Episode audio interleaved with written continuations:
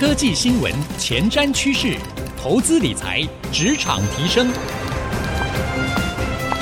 科技人关心科技事，欢迎收听《科技领航家》。听众朋友您好，欢迎收听《科技领航家》，我是节目主持人朱楚文。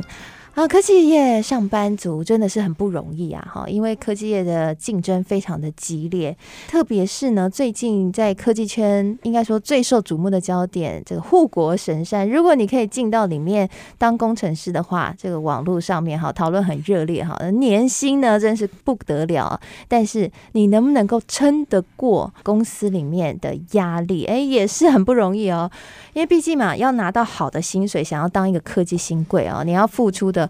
不只是你的体力、劳力和时间，你的脑力也得跟得上这个产业瞬息万变的竞争的模式。今天呢，我们在节目当中为各位邀请到的这一位呢，就是在科技业里面身经百战，已经呢历经的那些挑战哈，然后成功的脱颖而出。如今呢，他把他的这所有的经验，到底要怎么样调整自己的思维，让自己的思维可以符合在激烈科技业当中竞争的模式，他把它写成一本书，叫做《思维良率》。听到“良率”两个字，有没有觉得哦，真的科技味很重哈？因为良率呢，就是很多工程师很追求的。欢迎《思维良率》这一本书的作者，现在呢也是品硕创新管理顾问公司的执行长哈，彭建文执行长，欢迎彭。老师 好，欢迎楚文老师。呃，各位 IC 知音的听众，大家好，我是品硕创新的彭建文。好，我们迫不及待想要问问那个冯老 师啊。我刚刚开头的那个描述应该没有错吧？哦，听起来觉得没那么伟大。哎、欸，在里面，在要在科技业上班，尤其是那种全球 top 顶尖的科技业里面上班啊。对。而且那个老师你不简单哎，你在里面还拿过台积电卓越工程师奖的肯定哦。哦，这个听说是在里面是万中选一哈。对，不止哦，不止万中没 差不多。一年选几个人？哦，一年三到五个。对呀、啊，全公司台积电人很多哎。不过一一一般他的算法是这样的，就是说，因为台积电它有直接员工跟间接员工。那如果说四万多名的员工，把他的直接员工扣掉，工程师以上的大概两万多。对，所以大概每年的两万多选出三到五位，哦、差不多啦，万中选一啦，对，差不多了，差不多，很不容易。大家在台积电上班，可能想说如何不要被长官定在墙上，啊、就已经不错了。哎，你还可以脱颖而出，也没有卓越工程师奖，一定是。脑子里面某一块跟大家想的不一样哈。OK OK，我看了你这一本思维良愈的书，哎、欸，我觉得真的蛮特别、蛮有趣的哈。我对里面有一个印象很深刻，你说当一个工程师不是只有研发而已，对，你必须要具备商业思维，你如果可以成为一个有商业思维的工程师，是的，你在里面才走得下去。对，那是我在台积电当时的很深的体会。嗯，对我，我跟听众分享一个小故事好了。我是在二零零一年进台积电的，所以在二十年前哈。那我刚进台积电的时候呢，我们每年都要做一些专案。当我们在做专案的过程中，我们就会去介绍我们的晶片。对，那我印象很深刻，当时那个专案是光照，因为我当时在台积的光照部门。对，听众应该大概知道，就是台积的光照是他们是有独立的一个很大的一个处。对，我离开的时候，这个处蛮大，七八百人。对，那我们在做专案的过程中呢，我们都很习惯用晶片的思维来做介绍。嗯。那有一次呢，我们的处长就说：“哎，建文，你可以告诉我一下，这个晶片它是应用在哪一个产品上面的？”我当时愣了一下，因为这个晶片用在哪一个产品，我不知道呢，我就要去查一下，所以当场就被定在上面了。所以你是？平常在讲的时候，都是注重在这个晶片的效能，对晶片的效能啊，光照的良率啦，我们很少会抬头看，哎，这个东西是应用在哪一个产品，嗯或者是哪一个市场？哎，你们处长很接地气耶，他 想到这个问题，就是他希望你可以从使用者的角度去更深入的来剖析的。对对对，所以那一次就让我发现，其实如果假设我有这样子的想法跟思维跟那些思考，也许老板一问我，我就知道答案了。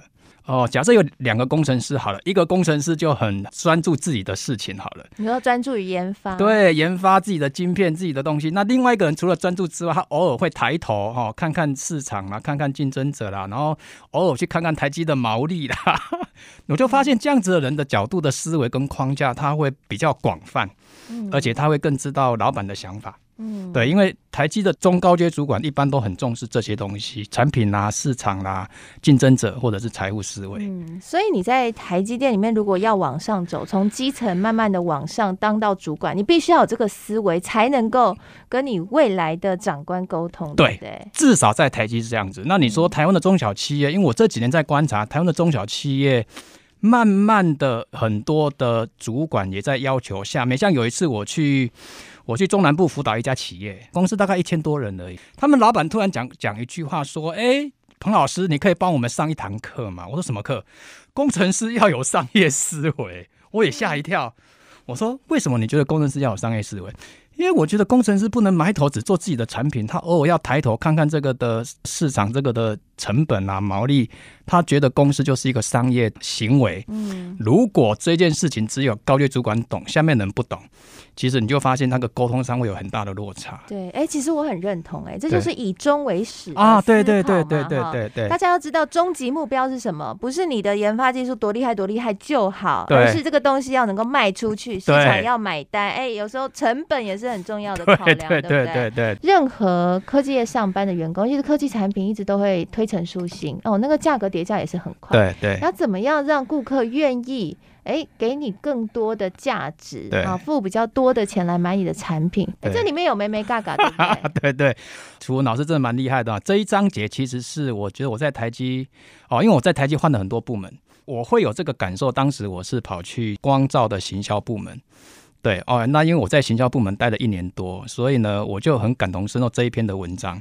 我讲一个实际的场景哈，因为出了这本书叫《思维的良率》，那我在前阵子呢去台中做这本书的新书导读，在一家企业。那这个企业其实也是我辅导蛮多年的企业，然后刚好呢有一位研发的同仁，他就提问说：“哎，老师，啊、我今天早上哈刚好被一家客户打电话进来，他说客户要我们降价。”我说降价很，然后你的想法呢？他说我就很直觉的去算产品哪个地方还可以降价。嗯，对。然后呢，看到老师的那一篇文章叫价值销售，哎，我感觉好像可以用这种方式来对付客户。对，为什么呢？因为我这引导啦，引导啊，引导，对对对，因为。我这边讲的思维的改变，就是说价值销售的模式谈的，就是说，假设今天一个产品八块钱，嗯，但是呢，竞争者是卖六块钱，所以呢，客户很直觉，哎，你卖八块太贵了。像台积的产品都是非常贵的，对对，那客户会降价是一个很自然的现象。对，那我们那时候就有一个叫价值销售的意思是说，其实呢，我卖你八块还不算贵。正常来讲，我应该卖你十五块。哎，这个要能够说服客户。对，那我们我们现在只卖你八块，那到底为什么有十五块的价值？来，我算给你听。你看哦，我们的良率比竞争者高，OK，我们的交期比竞争者快，我们的服务呢也比竞争者好。那假设晶片可以提早一个月到市场你去卖的话，你是不是叫 time to market？所以呢，我们的东西是用 time to market 的角度。来看你会多赚多少 revenue，嗯，对，按按这个价值就会在我们每一次的专案会慢慢形成，所以价值销售这个价值两个字其实很微妙的，它会透过不同的专案把这个价值把它架构起来，而不是而不是你口头上说你们公司多有价值，但是实际上是。可能没有的，嗯，对。好，刚刚彭老师哈教了我们在科技上班，不管你是上班族，或者是呢你是老板，哎，你都可以用这个价值的沟通法哈，去和你的客户啊，哎，我觉得也可以拿来跟老板沟通哦，应该可以跟自己的长官沟通。对，长官给你交办人，或是说你的这个薪水不给你涨的时候，你可以算一下自己价值给他看，对不对？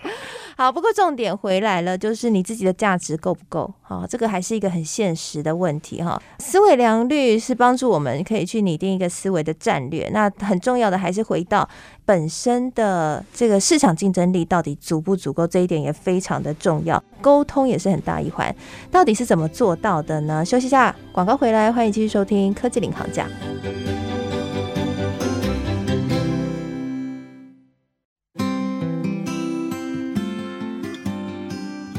欢迎回到科技领航家，我是节目主持人朱楚文。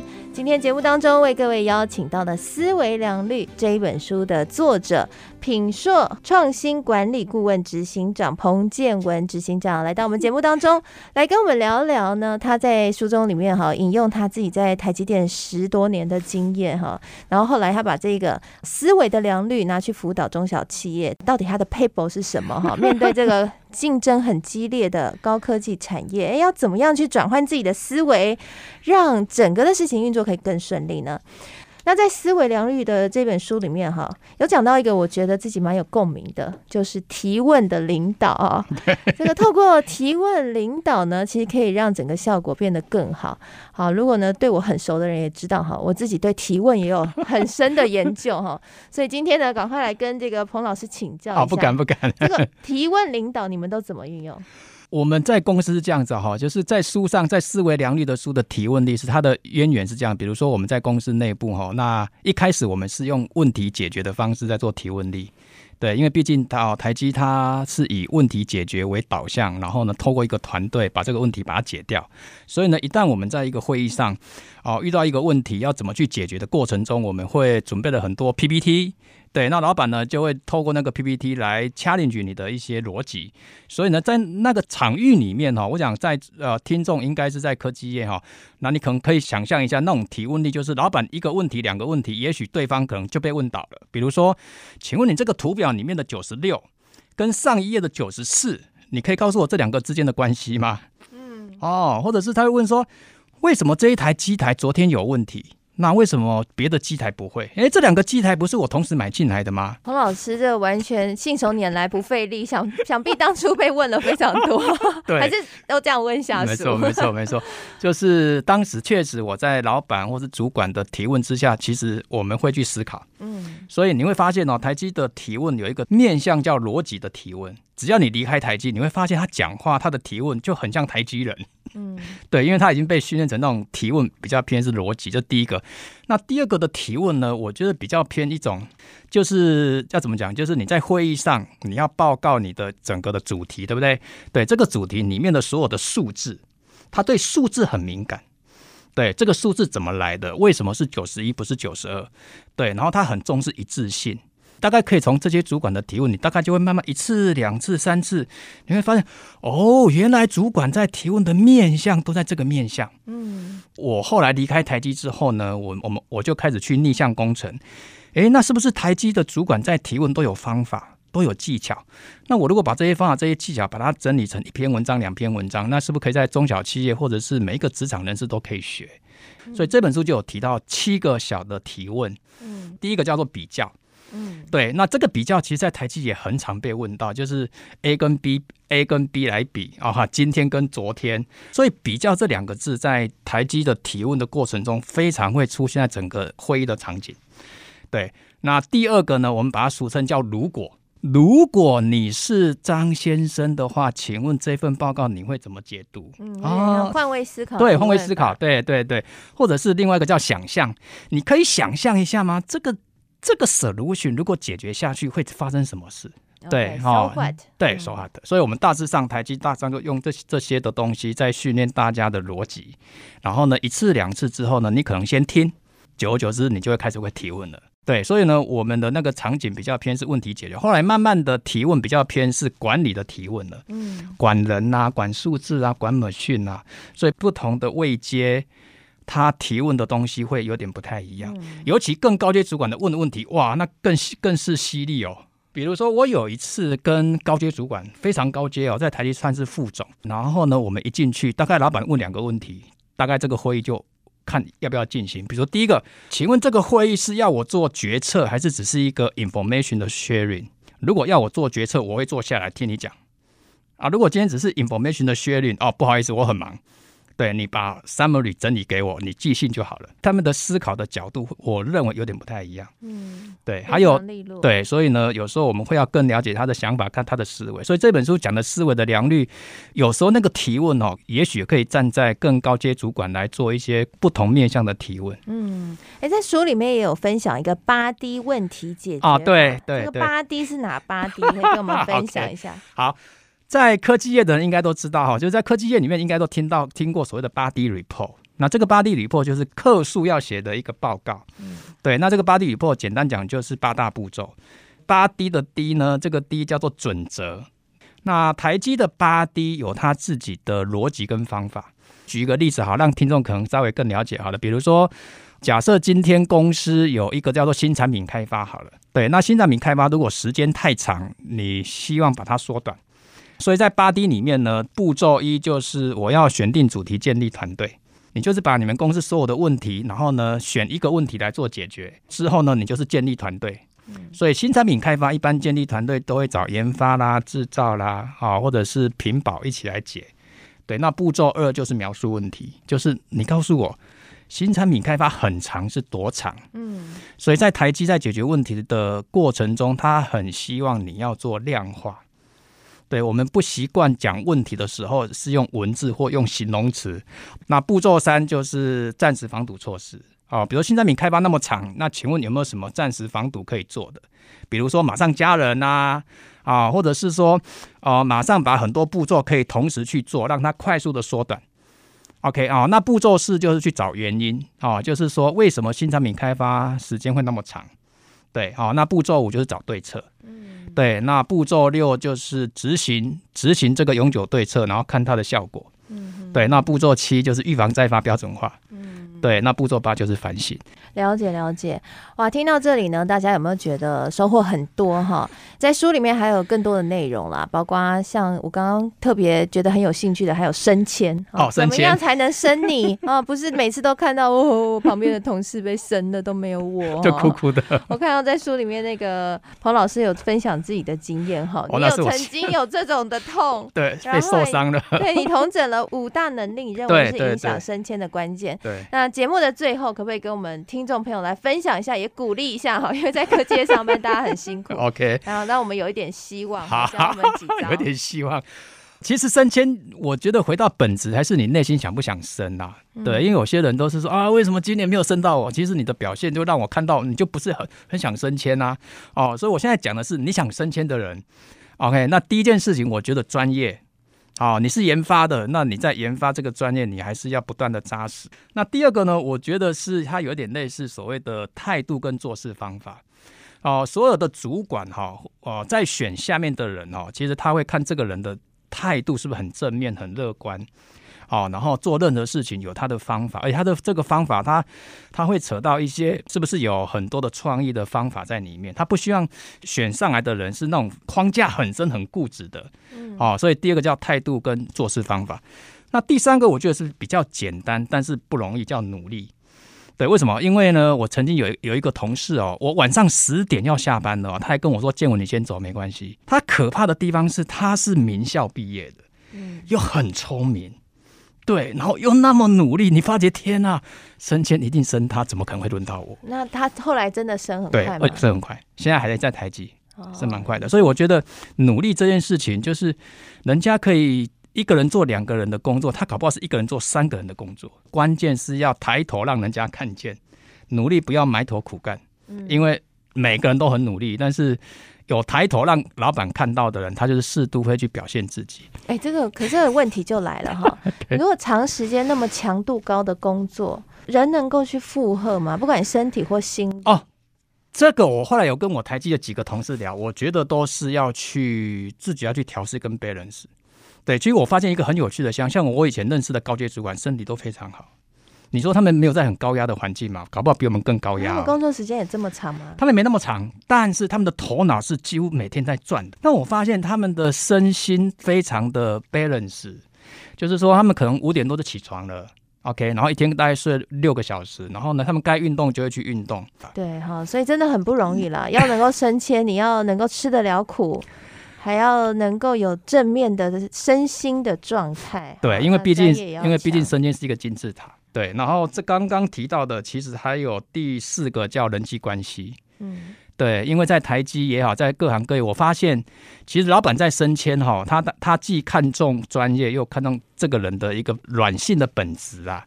你看那种脾气很暴躁的，常常会骂人、拍桌子的这种 EQ 很差的，一般也一般专业再怎么厉害，你也很难会被升迁。所以那个人际关系还是要稍微八面玲珑。嗯，对。最后一个就是印象分数，每天在老板留下一点印象分数，加一分，加一分，加一分，加一分。年底考绩的时候，他就想到你了。哦，常常去老板面前晃一晃，这样会 不会很难？没有，就是偶尔。我觉得在台积有一个文化啦，有时候我们中午吃饭会去敲敲老板的门，哎，要不要下来一起一起吃饭？所以会约老板一起吃饭哦。真的真的真的。你说像约上一阶的老板，还是更上阶？两阶都可以。两阶都有。对，所以在台积。哦、呃，上次楚文老师有问一个问题，就是说，哎，请问在台积的管理的风格或者管理的管理的方式，其实我觉得台积的阶级啊，那个阶级没那么明显。嗯，了解了解哇，所以升迁也是有很多眉眉嘎嘎的。对对对，我觉得刚刚彭老师分享的哈，有一个重点就是，哎，虽然我们是工程师，但是别忘了，我们也要经营人际关系，对，很重要。那也不要害怕长官，哎，主动的去跟长官有一些互动啊，或者是譬如说约长官。一起吃饭，其实也是，呃，我们先不要说是为了升迁了 哈，其实工作的那个感觉也会更好。那也别忘了，大家也要自己注重身心灵的状态，哦，这很重要啊！不要为了升迁就一直拼命的工作哈，还是要身心灵健康，路才能走得长久。没错，是的。好，今天非常谢谢彭老师来跟我们分享思维良率，里面有很多不同的哲学，哎，这些哲学都很值得我们应用在自己的。工作还有生活当中，谢谢彭老师，谢谢谢谢楚文老师，谢谢各位爱惜的听众，谢谢大家。那也谢谢所有听众朋友收听喽。那如果你喜欢我们今天节目的内容的话，哈，那欢迎呢各位也可以到 Apple Podcast 去订阅我们科技领航家，你就可以随选随听我们节目所有的内容。那同时今天的内容也会放在放在 IC 之音的官网上面，哈，也可以点听。那同时在今天节目播出之后呢，我也会将彭老师精彩的分享和我的心得感想写成一篇采访笔记，放在楚文的脸书粉丝团，搜寻财经主播。主持人朱楚文就可以看得到喽，欢迎来与我们一起交流哦。我们还会举办抽奖哦。好，谢谢各位，我们下次再会喽，拜拜，拜拜。